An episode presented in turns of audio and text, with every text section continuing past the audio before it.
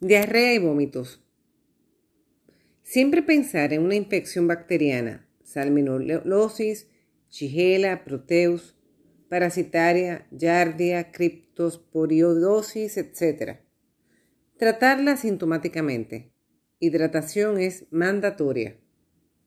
Si los vómitos no son producidos por el mareo y se acompañan de diarreas y fiebres, puede ser una infección gastrointestinal o intoxicación alimentaria.